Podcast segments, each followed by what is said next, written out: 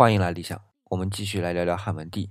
在《史记·孝文帝本纪》里有这么一段啊，汉文帝说，在古代，朝廷为了能进善言，把批评朝廷的话刻成木牌，公示天下，来招揽人才。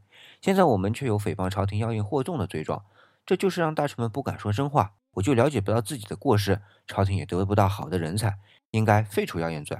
哦，对了，还有那个诽谤罪，现在都是要判死刑的。我看就是老百姓发发牢骚，以后这类罪啊，一律不加以审理，不予治罪。这一段话我读完啊，也是很感动。一个皇帝能这么自信，对老百姓这么宽容，真的是不容易。我想这也是为什么汉文帝的谥号是“文”这个字的主要原因。但是啊，我们再来看，同样在《史记·吕太后本纪》里啊，就提到吕后也废除了谣言罪。